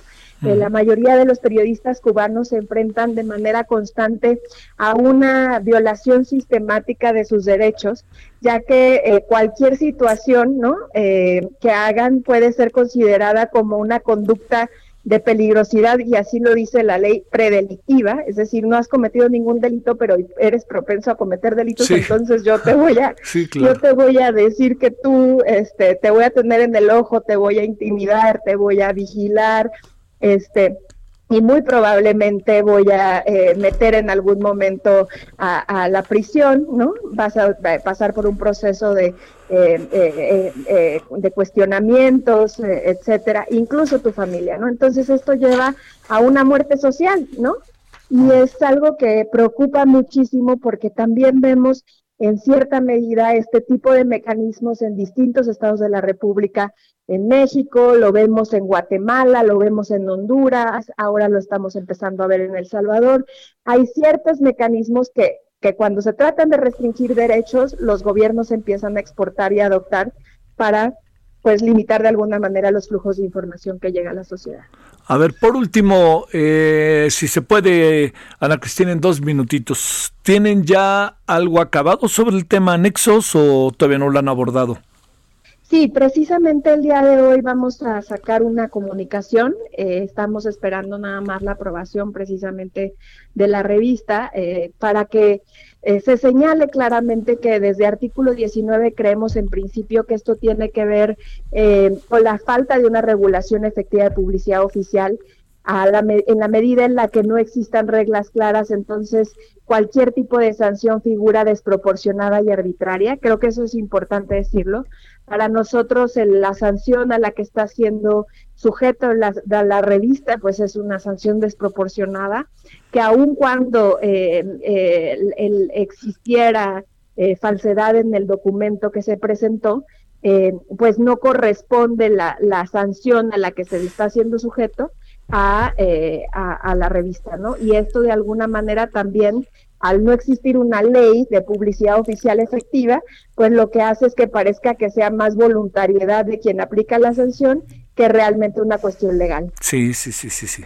Bueno, entonces, Ana Cristina, para cerrar, usted va a estar hasta fin de año y ya veremos qué pasa a partir del año que entra porque además a todo esto agreguemos lo que todos estamos padeciendo, ¿no? Que es el tema del coronavirus y todo esto que, que le quita capacidad de maniobra, ¿no? En muchas ocasiones, a pesar del gran avance de las tecnologías, ¿no? Así es, estaré desde dentro, pero un poco tras de bambalinas, porque me voy a enfocar en el equipo y en la operación de artículos. Te mando un gran saludo, Ana Cristina Ruelas.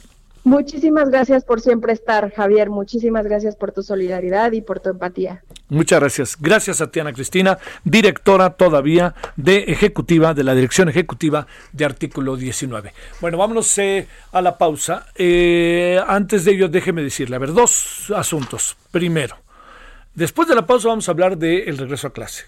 Me parece muy importante no perderlo de vista porque es el lunes y es totalmente inédito.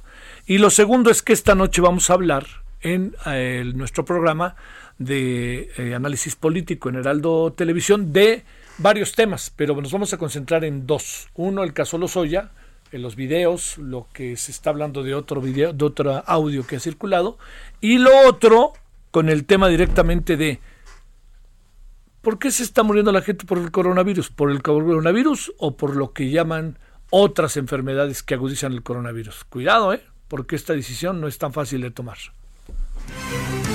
El referente informativo regresa luego de una pausa. Estamos de regreso con el referente informativo.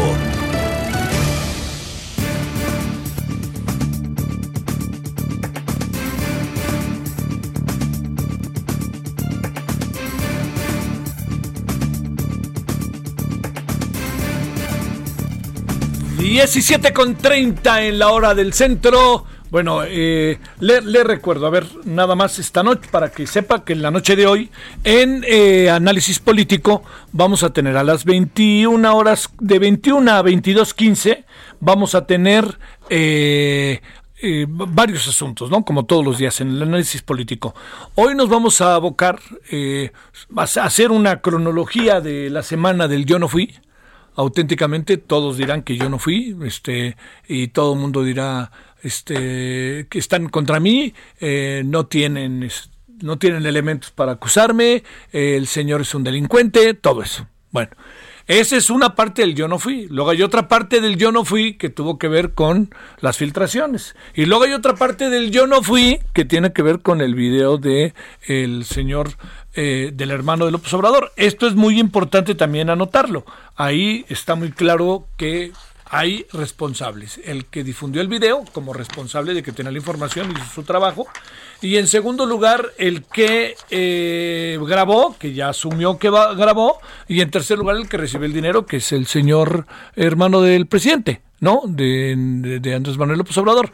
Entonces, ahí le diría, esa es una cronología muy a la carrera, por ahí va, y hablaremos de todo ello. Bueno, luego hablaremos de esto que es personas, a ver si usted tiene, por decirlo, diabetes, tiene eh, la presión alta, tiene todas estas cosas, ¿no? El corazón, en fin, arritmia, lo que fuera. Eso se está colocando en muchos casos como, pues por eso se contagiaron y por eso se murieron. Cuestión que me parece brutal, ¿eh? Simplemente que se insinúe. Bueno, ¿qué tanto todo esto tiene que ver? Hoy vamos a hablarlo. ¿Por qué razón? Para no olvidar el tema del coronavirus. Y él, por ningún motivo, ¿eh? 60 mil muertes, escenario catastrófico. ¿Se acuerda? Bueno. Y finalmente hablaremos de que el lunes regresan a clase los squinkles, como dicen, ¿no? Bueno, el otro día dije squinkles y él se me enojaron porque dicen squinkles son los perros. No, bueno, así me decían a mí de chico squinkle y nunca me sentí ofendido. Eh, pero bueno, los, los, los, locos bajitos, como diría Serrat. Bueno, vamos entonces ante esto a ir adelantando lo que esta noche también vamos a tener con Alejandro Enríquez, quien es director de la Facultad de Humanidades y Ciencias Sociales de la Universidad La Salle. Alejandro, ¿cómo estás? Muy buenas tardes, gracias que estás con nosotros. Javier, buenas tardes, gusto saludarlos. Gracias, Alejandro. A ver, va el asunto. ¿Cómo visualizamos este singular regreso a clase? En lo que corresponde a preprimaria, hasta guarderías, ¿no? Las que quedan, primaria, secundaria, preparatoria y no sé si ustedes ya regresaron en la universidad, pero en la universidad. ¿Cómo lo podemos ir visualizando? Bueno, por principio de cuentas es un regreso diferente, tal vez el más diferente de los que se han tenido en los últimos años. Y ciertamente en las universidades también estamos por regresar eh, un poco después, en el mes de septiembre. Eh, ¿Cómo ver todo esto? ¿Cómo irse preparando? ¿Qué puede pasar? ¿Cuáles son esos, esas dificultades que ves que pudiéramos ir teniendo? Eh, bueno, un primer comentario, eh, me parece que de repente se pone como mucha atención en el tema de las herramientas.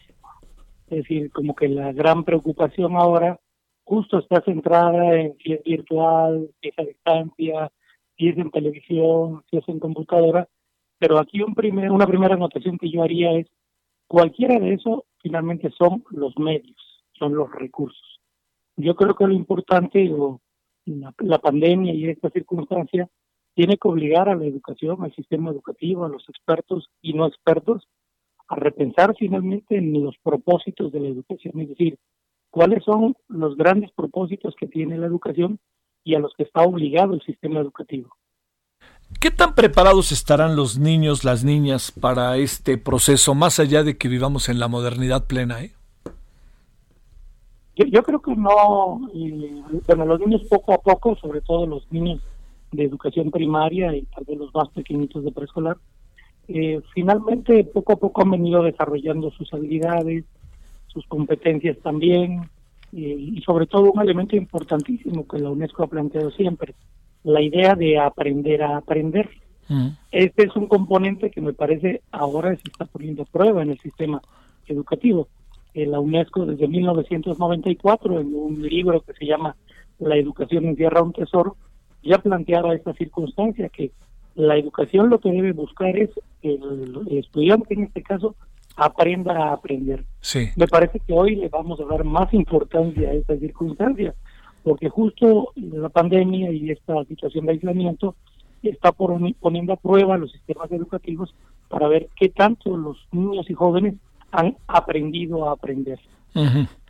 A ver, la otra parte eh, que es importante, Alejandro, eh, hay, hay, una preocupación, me parece que además muy genuina, muy auténtica, muy de, veras, que tiene que ver con qué tanto eh, puede, de, puede debilitarse, puede disminuir, puede acabar siendo cuestionado el proceso educativo bajo estas nuevas herramientas, como tú dices, que colocan el mismo proceso de enseñanza-aprendizaje eh, diferente. Sí, sí, eh, yo creo que un poco, bueno, la, Secretaría de Educación Pública, digamos como el ente responsable de la gestión de la educación de nuestro país, pues de alguna manera lo que hemos podido observar es que en estos meses, digamos así, del receso entre el periodo anterior y este, justo he estado preparando este escenario, o sea, el escenario de los regresos. Los profesores han estado trabajando, los docentes de todas las instituciones públicas o privadas, justo en las estrategias a través de las cuales van a darle seguimiento a los niños y a los jóvenes. Entonces los profesores, si bien no van a estar de manera presencial con los niños, ya se están articulando las estrategias justo para establecer este apoyo pedagógico o esta cercanía pedagógica. Ah. Por ejemplo, se han preparado guías. una de las principales características de nuestro sistema educativo, de entre las varias que tiene, es que es un sistema educativo muy desigual. Algo semejante a lo que ocurre en nuestra. Es un sistema educativo muy complejo. O sea, estas circunstancias y estas características es importante reconocerlas. En nuestro sistema educativo mexicano es desigual, es complejo, es diverso, Solo por poner un ejemplo, si habláramos de educación media superior, bachilleratos y prepas, en el país podríamos encontrar hasta 34 modelos diferentes. Sí. O sea, hay públicas, hay privadas, hay generales, hay específicas, hay de todas las modalidades. Entonces, justo la articulación de esta diversidad, pues me parece que es el reto más grande que ha tenido ahora que enfrentar la, la Secretaría de Educación Pública. Creo que, bueno, a la, pregunta a la pregunta concreta de del tema del aprendizaje de qué tanto habrá rezago en el aprendizaje de los niños, a mí me parece que sí se cuenta con los elementos justo para probar estas habilidades y competencias de niños y de jóvenes. Los libros de texto me parece a mí que van a ser el eje central o el núcleo central del aprendizaje de los niños. La mediación de los profesores, que aunque estén a distancia o estén cercanos a los niños, cada uno de los profesores, por la vía que pueda, hará llegar a los niños y jóvenes las instrucciones para el desarrollo de las actividades y también para su evaluación, que es algo que también poco se ha hablado. Eh, a ver, este Alejandro, la, la es que, digamos, también uno pertenece a otra generación, ¿no, Alejandro? En mi caso. Sí, eh, es, este asunto. Y el mío. Sí, bueno, yo supongo que yo un poquito más, pero bueno, yo estudié la prepa ahí en la SAI. Este, déjame en el 67 al 70, ya con eso, ya, ya te maté con eso. Oye, Alejandro, a ver, déjame plantearte el tema de. Eh, del maestro, que es tan importante, ¿no? Que ha sido la crítica que ha recibido la SEP, que no tiene manera de resolverlo también, ¿no? Que es este el tema de los maestros. Eh, tú mejor que nadie sabes, esa mirada del maestro en un salón de clases se convierte en, algo fundamental, ¿no? ¿Qué, ves de esto? ¿Qué, qué puede pasar? ¿Qué, qué, qué, vislumbras que puede venir? Sí, eh, tal, vez, el, bueno, tú lo, lo dices bien, Javier, eh, el tema del maestro, más que, y perdón que lo exprese yo así, más que el tema de la orientación pedagógica, eh, lo, que está implícito también es la cercanía afectiva del docente. O sea, eh, de repente eso es como invisible en los sistemas educativos. el profesor es siempre un referente importante para los niños y para los jóvenes. Mucho se habla, ahora que tú mencionas que eres la ceguita, pues de que es un guía, el profesor es un ejemplo, el profesor es un referente y bueno, en todos los libros de educación y de teoría pedagógica, siempre el tema del impacto del ejemplo del docente es mucho más valioso que digamos que el proceso educativo. Eh, yo puedo recordar algunos de mis profesores y uno tiene el recuerdo de esos profesores a partir de que era una persona honorable. Yo tal vez no me acuerdo cómo me daba clase mi profesor de matemáticas, pero sí tengo presente que mi profesor era puntual, que mi profesor llegaba limpiamente pulcro, etcétera, etcétera. Entonces, este tema, digamos, de la cercanía emocional, bueno, de hecho, hoy se habla de eso, de todo un segmento en el sistema educativo que habla de lo emocional, de lo psicoemocional en el niño, ¿no?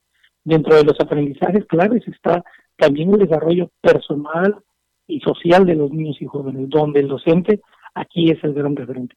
A mí me parece que esta es la pérdida, es decir, eso es lo que los medios no pueden compensar del todo, ni la televisión, que entendemos que el 96% del sistema va a ir ahora ahí, ni tampoco en el caso de los colegios que puedan, la computadora, o sea, la computadora, si acaso los que damos clases, yo sigo dando clases también, pues tenemos de escasa una hora para conectarnos por cualquier plataforma por nuestros estudiantes y en ocasiones estamos muy centrados en el contenido y poco en el otro referente cercano, personal, humano, el que proporciona el sistema educativo. Oye, este, eh, eh, eh, esto será ocasión, Alejandro, de que las cosas a futuro cambien en cuanto el papel del aula, el papel del maestro, el papel del proceso mismo educativo. ¿Tú qué supones que pueda pasar? Yo, yo creo que sí, Javier. Eh, me parece a mí que pocas veces, eh, o las menos de las veces, el sistema educativo o los sistemas educativos de los países, digamos así, tienen oportunidad y tienen la ocasión de poderse repensar. Es decir, eh, lo que debe resultar en materia de educación a partir de ahora es un sistema educativo diferente, o sea, no, no podría volver a ser igual. Entonces, elementos importantes como el papel del maestro tendrán que repensarse, incluso el propio papel del estudiante, el papel de la familia, el papel del hogar. También por ahí hay algunos expertos que han hablado de la relevancia que hoy ha adquirido tanto la familia, los abuelitos, los tíos, los hermanos, los papás, etcétera, hasta el vecino, justo en la formación. Y del propio hogar, o sea, la casa hoy se ha convertido en el sitio donde trabajamos, el sitio donde estudiamos, y el sitio donde tenemos los espacios de momentos de recreación. Entonces, esta oportunidad va a ser un momento para resignificar todo, o sea, todo, todas las estructuras sociales y organizacionales de un país como el nuestro. eh, híjole, vamos a ver qué acaba pasando, ¿no? Pero, eh, digo, entendiendo que estamos contra las cuerdas en algún sentido, te pregunto, Alejandro, ¿Qué cara le pones a, lo que viene? ¿Muchas dudas o, tú crees que acabaremos solventando el asunto? ¿La CEPA habrá hecho bien su chamba? ¿Ustedes, la Vasalle y las muchas universidades preparatorias, este, particulares, etcétera, estarán haciendo su chamba? Eh, así te diría, ¿cuál va a ser la gran bronca que presumes van a tener? Yo, yo creo que la, la primera respuesta es la cara que le pondremos, bueno, por lo menos en la Salle tenemos una cara de optimismo, Gabriel es decir, pensamos que vamos a seguir adelante. Esta semana arrancó la preparatoria y bueno, ya los chicos están en clase desde las 7 de la mañana. Y sí, evidentemente va, a implicar ajustes, pero yo creo que bueno, los ajustes poco a poco, eh, así como te hablaba yo de las características del sistema educativo, bueno, también el sistema educativo, como todo sistema, se adapta. O sea, habrá una adaptación.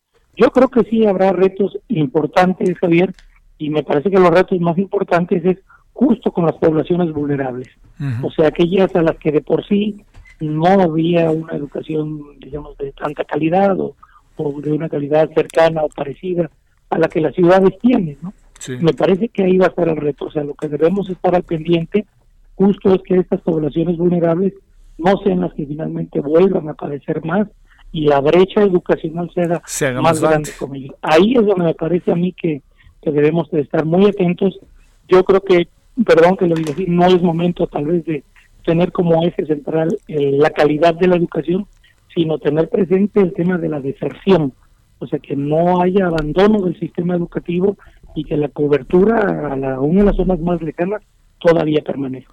Quería cerrar con eso precisamente, Alejandro, preguntándote, la información que ustedes tienen de la SAI a nivel nacional y la Ciudad de México, eh, los niveles de deserción están siendo altos, a los padres de familia, madres de familia les está costando mucho trabajo pagar la colegiatura, inscripción, materias, material, etcétera. Sí, sí, sí, bueno, incluso en la propia Universidad La Salle y lo estamos viviendo. Afortunadamente la universidad cuenta con programas de apoyo para los estudiantes, una, una visión de los hermanos y que parte de su propia filosofía es ningún estudiante queda fuera por por un tema económico. La, la, la prohibición aquí es darle apoyo. Sin embargo, a pesar de eso, sí es, es notoria y se va a observar en la inmediato una disminución en la matrícula. El segmento más importante que se va a ver golpeado justo es el de los chicos que terminan la secundaria e empiezan la preparatoria. Ahí es donde va a haber 800 mil estudiantes que no volverán a las aulas. Qué terrible, ¿no? Sí, sí, sí. Brutal, oye y que evidentemente tampoco conseguirán trabajo, lamentablemente. No, y veto a ver en las calles ahora qué, qué, qué, encontrarán, porque sus papás a lo mejor, no lo digo de manera peyorativa, pero los arrojan a las calles para incrementar la vida del ingreso familiar, ¿no? Sí, sí, sí, así es. Sí, tendrán que apoyar ahora, pues, en, como puedan, digamos, para sacar adelante las familias. Sale. Alejandro Enríquez, director de la Facultad de Humanidades y Ciencias Sociales de la Universidad de La Salle. ¿Dónde estás eh, tú, Alejandro, físicamente? Eh, Benjamín Franklin. Ah, Benjamín Franklin. Sí, que sí, El, el edificio original, ¿verdad? Sí, aunque la Facultad de Humanidades se encuentra en lo que era el antiguo colegio alemán. Ah, del otro lado. exactamente, en la calle de Benjamín Gil. Sí. Ahí tienen su casa, con mucho gusto. Sí. Oye, eh, de lo que. medicina está en el sur, ¿no? Sí, medicina está en el sur. En el sur. Ya por la zona de hospitales. De hospitales. Buena ubicación para el caso, ¿no? Bueno, Alejandro, gracias de nuevo. Buenas tardes. Buenas tardes, Javier. Un gusto. El gusto es mío. Ahora a las 17 con 47 eh, en la hora del centro. Solórzano, el referente informativo.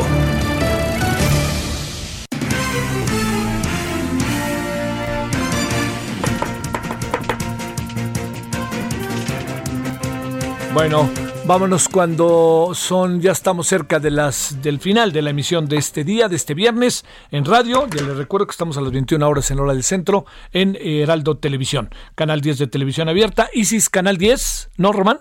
Sí, Isis Canal 10 y también en, en Sky. Bueno, vámonos contigo, Juan David Castillarcos. ¿Qué pasa en Veracruz de cara al fin de semana? Hola, ¿qué tal Javier? Te saludo con mucho gusto, muy buenas tardes. Fíjate que elementos de la Secretaría de Seguridad Pública detuvieron a 11 integrantes de una banda dedicada al robo de transporte perteneciente al cártel Jalisco Nueva Generación.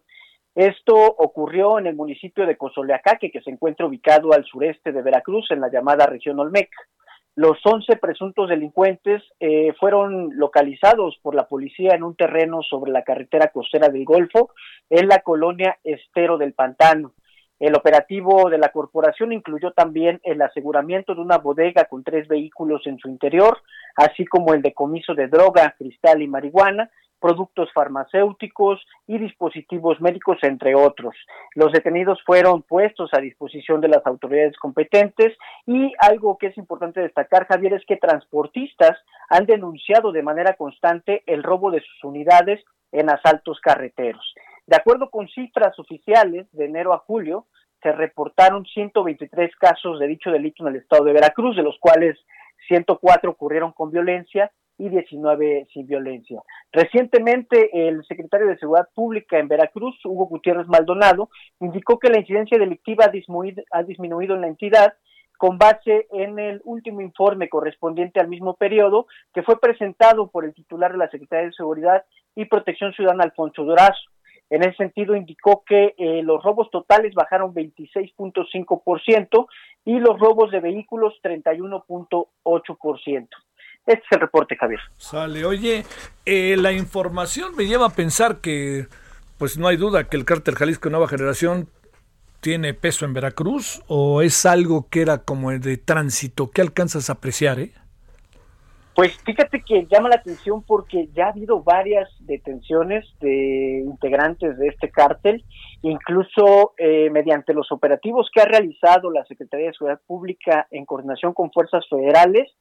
El pasado 18 de agosto fueron detenidos 13 integrantes del cártel Jalisco Nueva Generación, entre ellos el director de la Policía Municipal de Paso del Macho, alias el comandante Águila, y dos de sus elementos. O sea, y además hay una disputa fuerte porque ha habido también pues ataques de estos integrantes de este cártel contra elementos de la fuerza civil, por ejemplo, Javier. Bueno, sale, muchas gracias y buenas tardes. Eh, pinta bien el fin de semana para Veracruz, no tanto, ¿verdad? No, no va a haber condiciones. Hoy estuvo bien, fíjate que ah. en comparación con ayer, hoy estuvo soleado pero ayer estuvo lloviendo muchísimo, Javier. Sí, sí, sí. Bueno, pues híjole, en eso andamos. ¿eh? Bueno, además es la época del año. Muchas gracias, muy buenas tardes, Juan David. Hasta luego, Javier, buenas tardes. Bueno, son ahora las eh, 17 con 51 en la hora del centro. Solórzano, el referente informativo.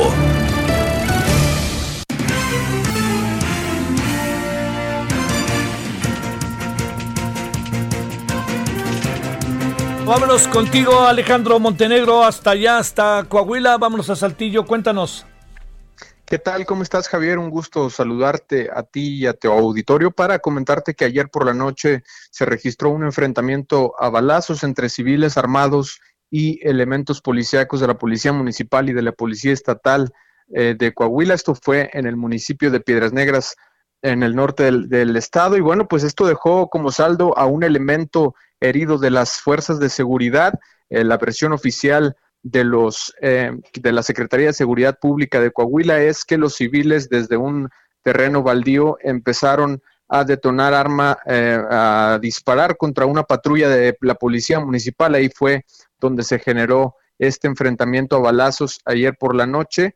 Y bueno, pues al final de cuentas resultó eh, herido uno de los elementos de la policía estatal. Esta semana ya sería el tercer caso de un enfrentamiento a balazos en Coahuila. También se registró eh, uno en el municipio de Nava, en donde se atacó a un filtro sanitario en el que se encontraba también un policía y en el municipio de Torreón también hubo otro enfrentamiento que dejó a un, a un policía muerto. Quiero comentarte que después de estos hechos también se registró la muerte de un comunicador de Piedras Negras. La versión oficial indica que él, em, bueno, pues eh, pasaba por uno de los filtros sanitarios, eh, por uno de los filtros de seguridad que se instalaron después de, la balacera.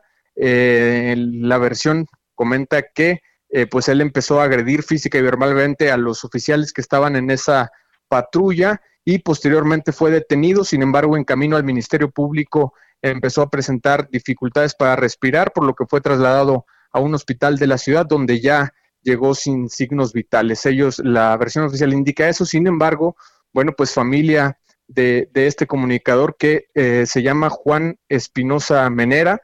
Bueno, pues señala que él tenía signos de tortura, sin embargo, hasta el momento, pues la versión oficial indica que se trató de un problema de respiración debido a que se encontraba en estado de ebriedad. Es la información desde Coahuila, Javier.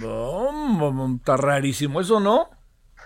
Sí, sí, muy raro. Es una, es una versión que eh, pues no cuadra, eh, no, no, no queda muy clara la situación. Se le preguntó, eh, pues se ha preguntado a las autoridades y hasta el momento es la versión que han dado. La versión de la Secretaría de Seguridad Pública es que fue, ocurrieron así las cosas. Sin embargo, bueno, pues todavía no se sabe si pudo tener una relación con los enfrentamientos con em, los familiares señalan que ha sido amenazado últimamente por elementos de la policía. Él anoche estuvo transmitiendo en vivo desde sus plataformas la, el enfrentamiento que ocurrió en Piedras Negras y fue horas después, ya en la madrugada, cuando se reportó su fallecimiento.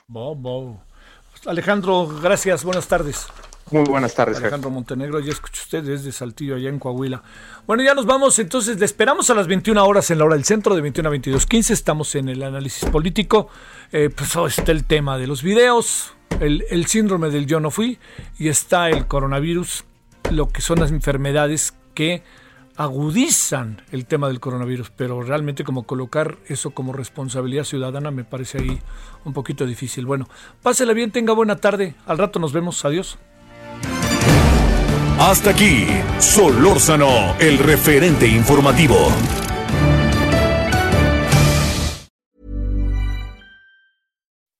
When you make decisions for your company, you look for the no-brainers. If you have a lot of mailing to do, stamps.com is the ultimate no-brainer. Use the stamps.com mobile app to mail everything you need to keep your business running with up to 89% off USPS and UPS. Make the same no-brainer decision as over 1 million other businesses with stamps.com. Use code program for a special offer. That's stamps.com, code program.